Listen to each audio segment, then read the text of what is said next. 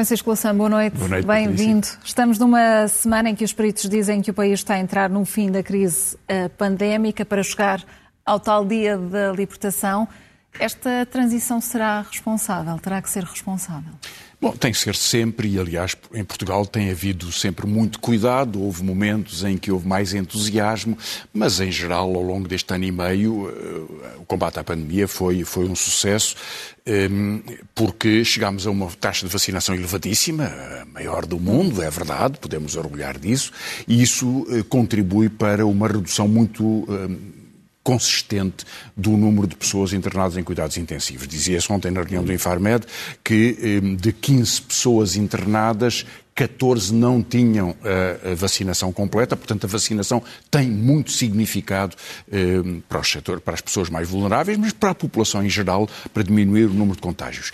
Dito isto, no contexto deste sucesso, ainda temos mil casos por dia e por vezes um pouco mais. E ainda temos bastantes pessoas hospitalizadas. Agora, é certo que eh, a imunidade nunca será completamente alcançada, porque há novas variantes que podem surgir no mundo eh, e porque eh, em Portugal mesmo pessoas vacinadas podem contrair a doença, dado que há pelo menos 300 mil pessoas ou 200 mil que recusam a vacinação e, portanto, há aqui um fator também de, de perigo que se mantém.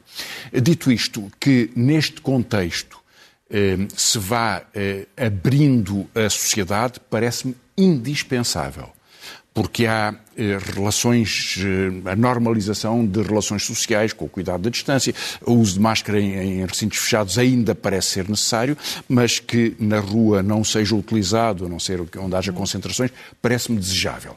Creio até que tem havido algum exagero que permite, da Direção-Geral da Saúde, que permite criar zonas de penumbra. Por exemplo, nunca, que eu me lembre, a Direção-Geral da Saúde tinha dito mesmo, enquanto a pandemia nos batia forte, que crianças de 6 aos 9 anos deveriam utilizar máscara. E agora é recomendado, não é obrigatório, mas é recomendado. Crianças da, da, da escola primária, do primeiro ciclo. Uhum. Isso não tem nenhum sentido verdadeiramente não tem nenhum sentido. É uma medida, alguns pais acatarão e as suas crianças cumprirão, mas a maior parte percebe que, que não tem nenhum sentido pedir a uma criança de 6 anos, ou 7 ou 8. Ou dizer a, a um rapaz ou uma rapariga de 12 anos que pode ir para a escola uh, sem máscara, pela rua, mas tem que usar uma máscara no recreio não bate certo, não, não, não tem sentido. Portanto, é, é, é preciso que, há, que haja insistência naquilo que é essencial e não criar uma espécie de, de, de um, contexto de, de, de, muitas recomendações desconexas que depois se deixam cair, que depois não são obedecidas. Portanto, em todo o caso, eh, esse processo eh, vai caminhando e acho muito bem que a sociedade se vá abrindo. Um fenómeno novo não novo, mas cresceu de influência de, de, agressividade política, é o negacionismo e estas pequenas manifestações de piquetes, como a que atingiu, eh, a que ameaçou eh, Eduardo Ferro Rodrigues, que tem um efeito muito demonstrativo. São pessoas que filmam a si próprias para se reproduzirem nas redes sociais a insultar alguém, eh, mais e, do que uma ameaça. Quais são as consequências do, do possível aumento destes, destes movimentos Bem, negacionistas? Tem muito pouco peso na sociedade, mas tem uma uma interpretação política, porque há evidentemente pelo menos um partido que está muito próximo desta, de, desta relação, uhum. cria uma bolha de autocontentamento, de autorreprodução, e por isso é um fator de eh, cultivo da agressividade eh, que, eh, que desponta por via de, de, destas redes sociais e se envolve a partir daí. Eh, noutros países já teve significado político, levou ao ascenso e à derrota de Trump, eh, ao ascenso e agora ao enfraquecimento de, de, Bolsonaro, mas é uma realidade política na construção dos discursos de ódio, das fronteiras de ódio, que vai viver connosco e que eh, alguns procurarão instrumentalizar para fazer disso uma voz política. E a Justiça tem que ter aqui um, um mão firme nestes A Justiça casos. tem que ter regras, que é, que é, proteger o bem público, proteger a possibilidade das pessoas estarem, estarem na rua, evitar este tipo de, de agressões. Não creio que tenham que inventar nada de novo, nem criar nenhum alarme, tem que, tem que proteger, proteger uh, o respeito que, que, nos devemos todos uns aos outros. Francisco Louça, vamos ali até à zona virtual deste estúdio para falarmos sobre as grandes decisões que vão ser tomadas nas autarquias, também no orçamento do Estado e começamos pelas, pelas questões da habitação, aquelas que são as promessas, mas aquelas que são sobretudo Exatamente. as necessidades. Tem sido, aliás, já, fal, já falaremos já... sobre a questão do PRR. Aqui está um dos problemas do PRR. Problema mais importante que existe na vida das grandes cidades, há outros problemas também, mas este é um dos problemas, talvez o número um, a degradação da habitação. Começamos pelas promessas. Eh, o atual governo, a sua Secretaria de Estado da Habitação, faz um relatório em 2017 prometendo que a partir do ano seguinte, 2018, em oito anos, até 2026, subiríamos de 3% para 5% a percentagem de habitação da oferta pública. Hum. E concretizando isso, fazendo as contas, são mais 170 mil fogos até 2026. 170 mil. O Instituto que trata da reabilitação urbana eh, fez um estudo mais detalhado em fevereiro de 2018, que é aquele que o António Costa tem vindo a citar, dizendo que há 25 mil, na verdade 25 mil, quase 900, quase 26 mil casas degradadas. E estas são a prioridade. Costa, na campanha eleitoral, prometeu nos 50 anos de 25 de abril, 2024, está tudo resolvido. E, portanto, havia uma promessa de 170 mil e uma promessa de emergência de 26 mil para já. Vamos ver o, os financiamentos, porque se calculou, obviamente, ao fazer estas contas, no, no, gráfico seguinte, vamos ver o que é que eh, foi proposto até agora pelo, eh, pelo Governo. No orçamento de 2019 dizia-se que em quatro anos, até ao fim da legislatura eh, que iria abrir então, seriam 700 milhões. Hum. O PS nas eleições prometeu 900 milhões. Mas o Instituto que fez este cálculo dizia que são pelo menos precisos 1.700 milhões. Senão não é possível. E provavelmente até se admitia, porque isto já é de há três anos atrás, que os custos já podem ter aumentado. No PRR, há 1.220 milhões, um pouco menos de 1.250 milhões, prometidos para reforçar esta verba. Portanto, como não há verbas no orçamento que sejam significativas, apareceu agora o PRR, mas mesmo na hipótese disto ser utilizado em tempo próprio, eh, com, com todos os, os caminhos que tem que seguir, chegará. não chega. Sequer aos 26 mil, quanto mais aos 170 mil.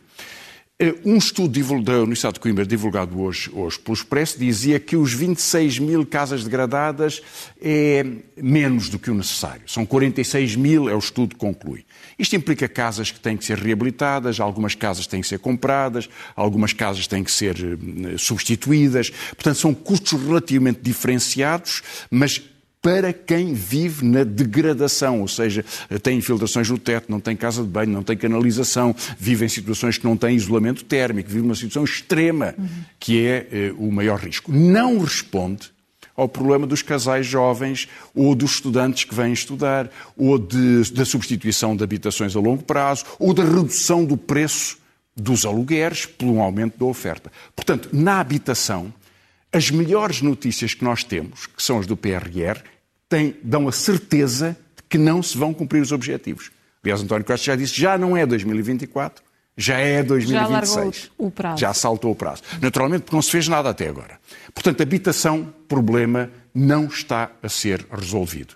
E, portanto, repete-se muito promessas sobre habitação para criar um efeito de demonstração prometendo aquilo que não foi feito e que já tinha sido prometido antes. Passamos para o, o, capítulo da saúde. O Francisco Louçã tem falado muito sobre a falta de, insistido de médicos, muito tem alertado isso. muito para, para, a falta de médicos uh, de família, nomeadamente. A que é que se devem os problemas bem, e o ponto em que aqui temos agora? outra promessa. Em 2015, António Costa disse daqui a dois anos, 2017, não há ninguém sem médico de família. Bom, em 2015 havia cerca de um milhão de pessoas sem médico de família, era uma boa promessa. Eh, e de facto baixaram. É verdade que sim, nos anos seguintes, 2016, isto são números aproximados pelos dados indicativos que o Governo fornece, terão baixado para 630 mil, eh, só que no ano em que deveriam ter desaparecido tínhamos mais de meio milhão. E depois tem vindo sempre a subir o número de pessoas sem médicos de família, agora estamos em cerca de um milhão. A Ministra disse 900 mil eh, há pouco tempo na Assembleia da República, os números talvez sejam um pouco mais. Em todo caso, repare, estamos no mesmo sítio, no mesmo momento, em que eh, há seis anos atrás se dizia que tudo se resolvia num par de anos.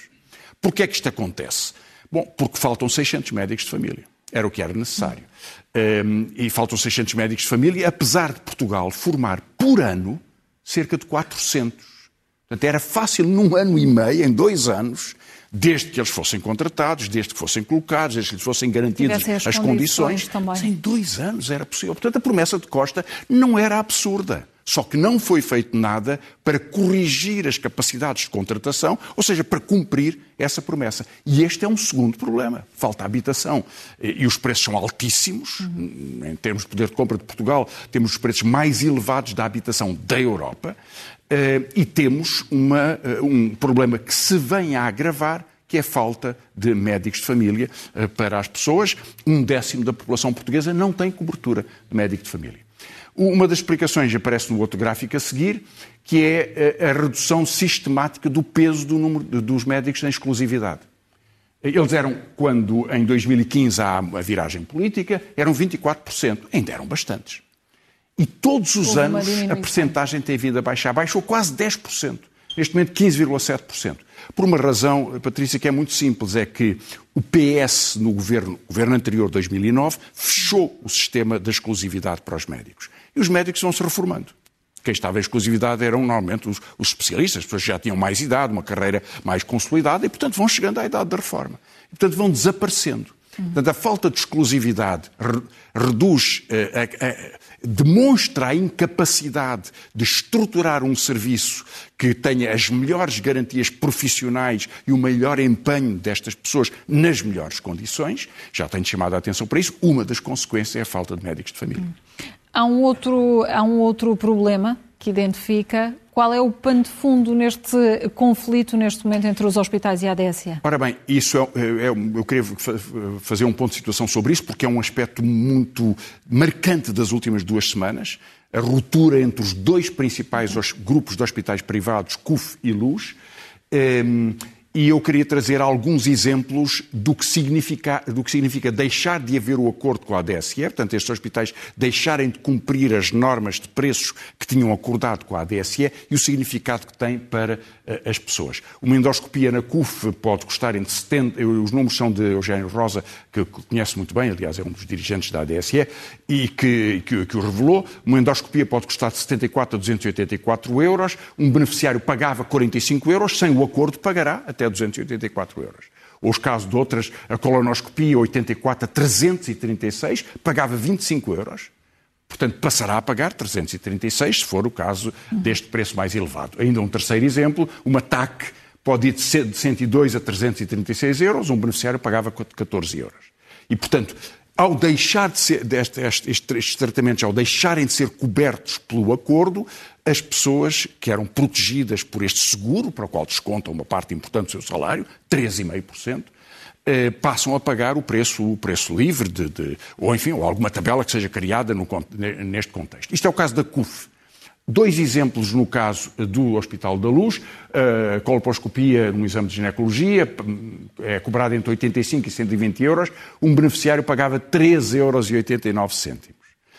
E um, um, outro exemplo, talvez ainda mais importante, em regime livre a cesariana pode ser cobrado em 6 a 7 mil euros numa condição destas. A ADSE eh, na ADSE pagava 123 eh, mil, a ADSE 1023. paga 1023 euros e, portanto, ao utente, ao utente sobrará pagar os 5 mil euros eh, que, que, restam.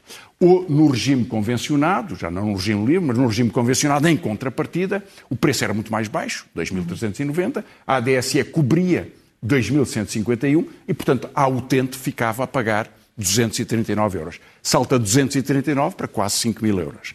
E esta diferença é uma forma de pressão social, é uma forma de cobrança, porque estes grandes grupos hospitalares acham que já podem impor as suas regras e a regra mais importante é a regra eh, do preço e, portanto, da determinação da, da, do condicionamento do, do, do, acesso. É uma disputa que vai continuar, eh, porque hoje em dia, na, no, com a força que têm os grupos privados na, na, no sistema de saúde em Portugal, já chegaram ao ponto em que acham que podem determinar as regras eh, para, para os custos da saúde pública e para o custo dos utentes. A ADSE é o primeiro conflito neste contexto. Hum.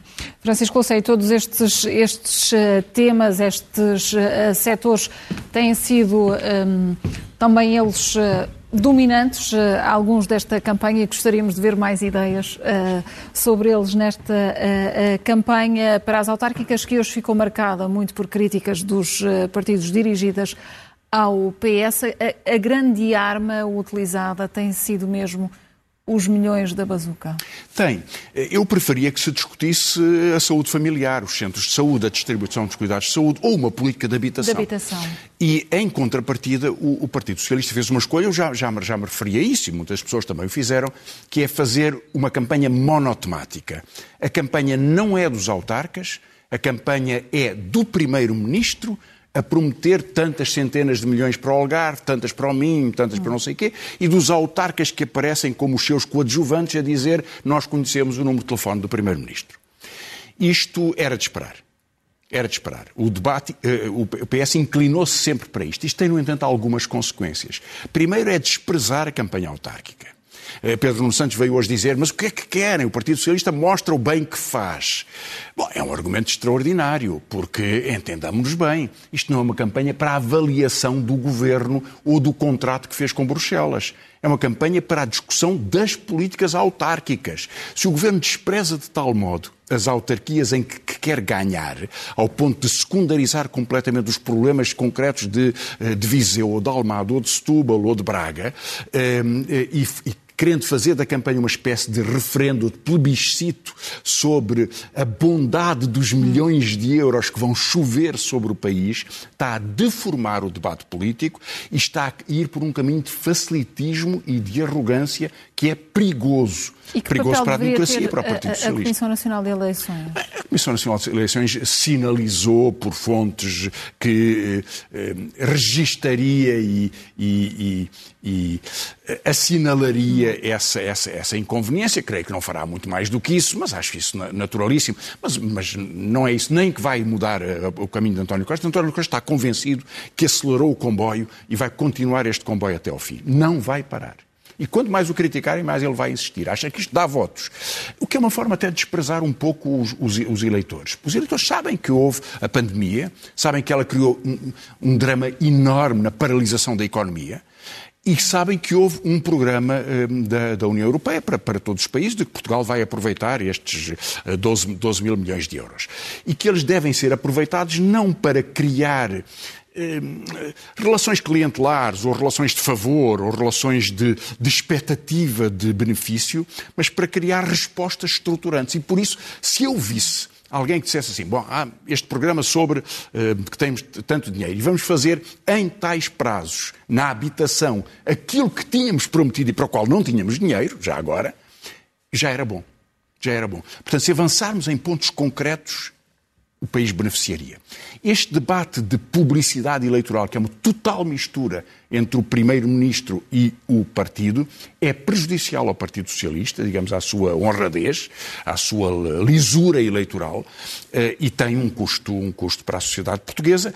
Eh, agora, António Costa acha que eh, na guerra não se limpam espingardas e, portanto, vai usar a bazuca que tem para disparar sobre os eleitores com esta, esta ilusão, esta, esta chuva destes, destes milhões. É assim que vai ser até ao fim. E vamos olhar, vamos olhar para, para sinais de outras campanhas, nomeadamente no PSD, no que diz respeito ao estilo e à retórica. Sim, houve, houve, muitas mudanças no, no, PSD. Bom, houve uma um pouco anterior a esta semana de campanha eleitoral, mas como a morte de Jorge Sampaio impediu que tivéssemos conversado na, na semana passada, eu não me referi a isso e queria dizer só em duas palavras, foi a entrada de Rangel como candidato alternativo a, a Rui Rio. Ele hoje polariza os passistas e será o herdeiro natural e deu uma entrevista mostrando claramente que caminha nesse sentido ao limpar, eh, digamos, o peso do, do, dos boatos que ensombravam a sua, a sua, a sua candidatura. Fê-lo com uma elegância extraordinária eu acho que ele dou-lhes parabéns, porque acho que ao assumir a sua homossexualidade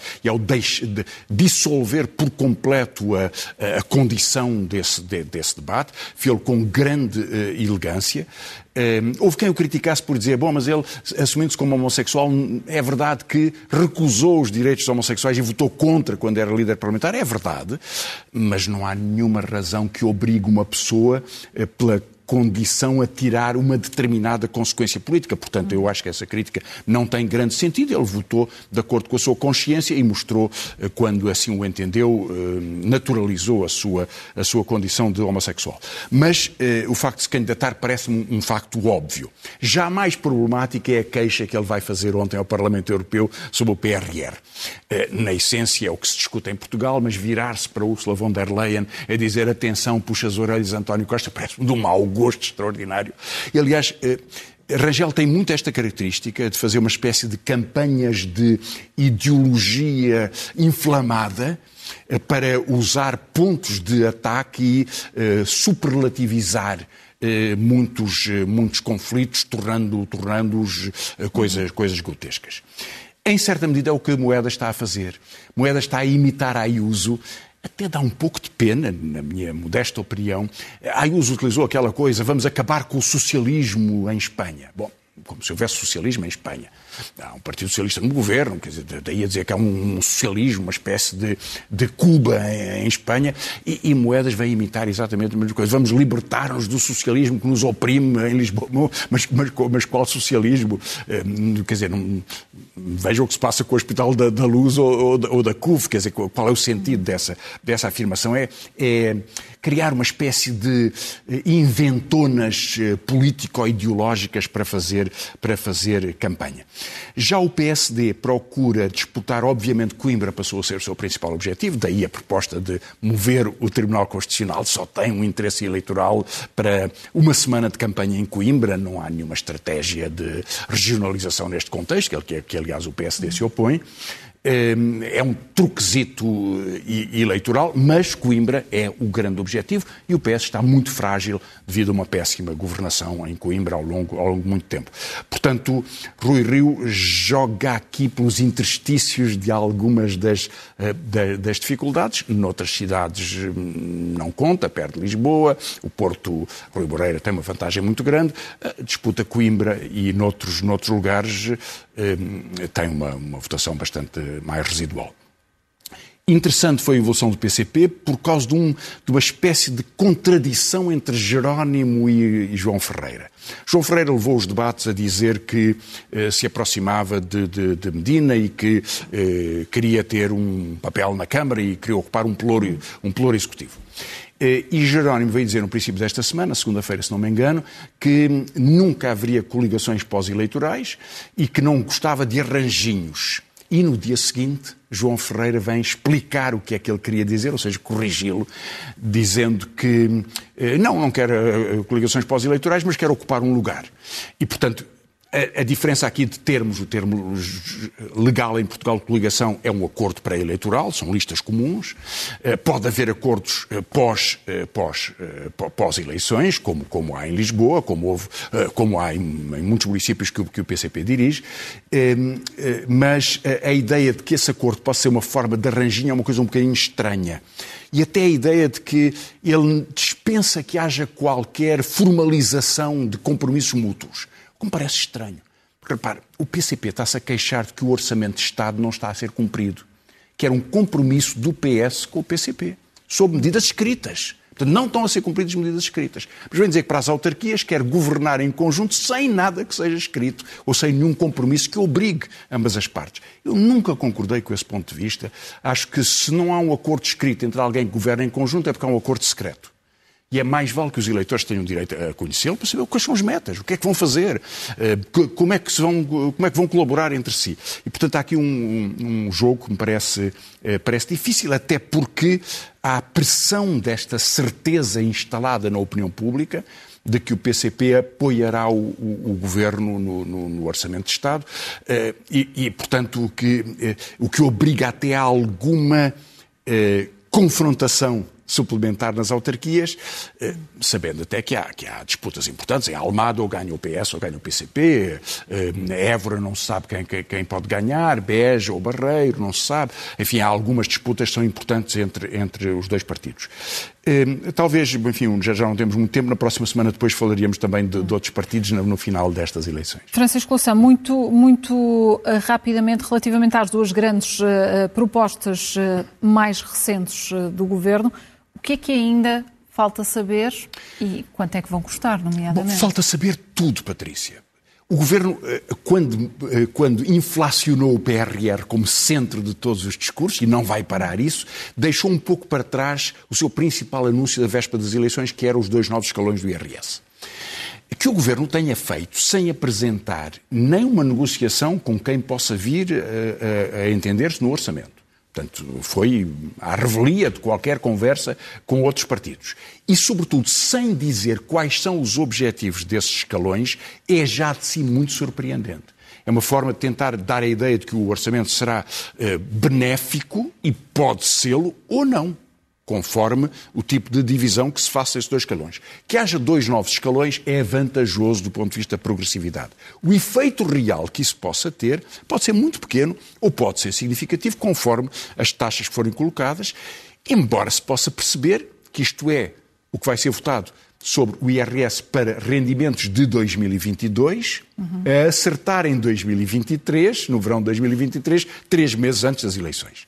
O efeito real ao longo de 2022 depende das taxas de retenção. E, portanto, não sabendo taxas de retenção, não sabendo que taxas é que vão ser criadas, não sabendo qual é o efeito que tem sobre a distribuição da massa coletável e o seu cálculo, não se sabe nada a não ser de uma intenção e não se deve fazer política assim. Não se deve fazer. Porque isso entra num domínio em que é necessário ser concreto para que, para que possa ser criticável. O que é que se pode dizer sobre o assunto? Ora, isto exige muita reflexão. O segundo ponto, que foi hoje eh, tema da, da, reunião da concertação social, são as propostas sobre a alteração as da lei laboral. Laborais.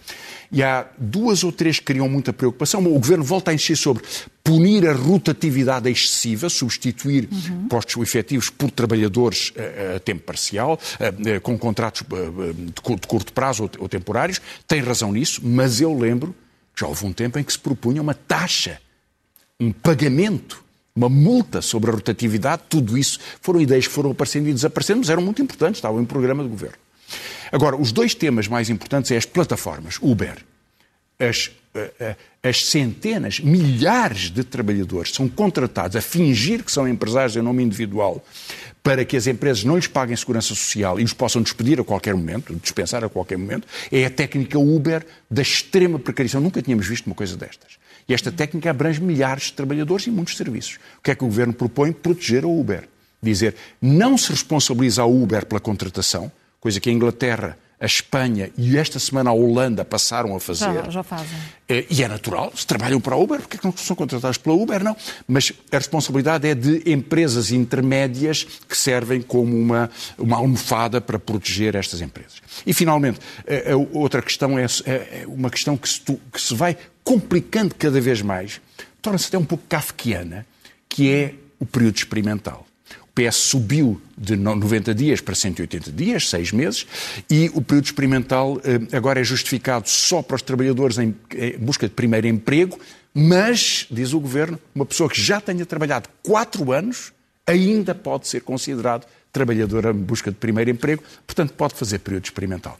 Tudo isto são uh, polémicas que se têm vindo a, a, a adensar e é Pena que não tenha havido um esforço para procurar encontrar soluções. E há ainda muitas dúvidas. Francisco Louçã, vamos às uh, sugestões de leitura. Então, uh, começo aqui pela, pelo grossíssimo volume de memórias de, de Balsemão, na Porta Editora. É interessante uh, um livro de memórias, não só porque é uma figura pública, neste caso até o, o, o, o dono da SIC, mas porque retrata um tempo o tempo, o tempo de Balsemão, incluindo aquele em que ele foi primeiro-ministro, que é a seguir à morte de Sá Carneiro, e, portanto, é um momento importante da, da vida política portuguesa, e isto ajuda-nos a perceber a, a, visão dele. Um clássico foi reeditado na Relógio d'Água, excelente, parabéns. José Cardoso Pires, o hóspede de Job, um dos primeiros livros de Cardoso Pires, de 62, uma, um grande escritor português. Maria Teresa Horta publicou na Dom Quixote Paixão, é um conjunto de poemas de homenagem e de amor ao marido, que, que, que morreu o, o, ano passado, eh, e que tem toda a beleza e a intensidade desta, da, da memória da Maria Teresa Horta. Eh, Fernanda Gomes Aguilar, na Porta Editora, editou José Saramago nas suas palavras, uma seleção muito bem feita, talvez a mais bem feita sobre a obra de Saramago. Mário Cláudio, eh, também na Dom Quixote, Embora Eu Seja um Velho Errante, um romance deste verão, de um, escritor de referência, e depois dois jovens uh, escritores, uh, Sandro William Junqueira na Caminho, A Sagrada Família, que é a história de duas famílias que degladiam, enfim, uma história muito shakespeariana, mas muito bem escrita, de um escritor que tem afirmado seu, a sua capacidade, e finalmente um divertimento de Pedro Vieira, trabalha numa televisão eh, concorrente e que faz um grande livro dos ismos, desde o, sanati, desde o, desde o salazarismo até o jacobinismo, até o satanismo, enfim, os ismos que ele descobriu. E só nos falta mesmo um momento zen. O momento zen eh, foi-me sugerido por, por, um texto de uh, Susana Peralta, uh, que lembrava que, dá um tempo para cá, há muitos anos, eu, o primeiro episódio que vamos ver é de há oito anos, Todos os responsáveis políticos e muitas outras pessoas eh, lembram que Portugal tem a geração mais qualificada de sempre e tiram o chapéu a essa geração. Eu vou-me concentrar nas frases de, só de responsáveis políticos porque tinham alguma coisa a fazer. Dois primeiros ministros e um presidente da República, a geração mais qualificada de sempre. Resultado, na geração mais qualificada de sempre, dois em cada três estão desempregados ou têm contratos provisórios. Só um é que tem um trabalho efetivo. Preocupante. Vamos ver, Francisco Lação, boa noite e até Obrigado, para a semana. Patrícia.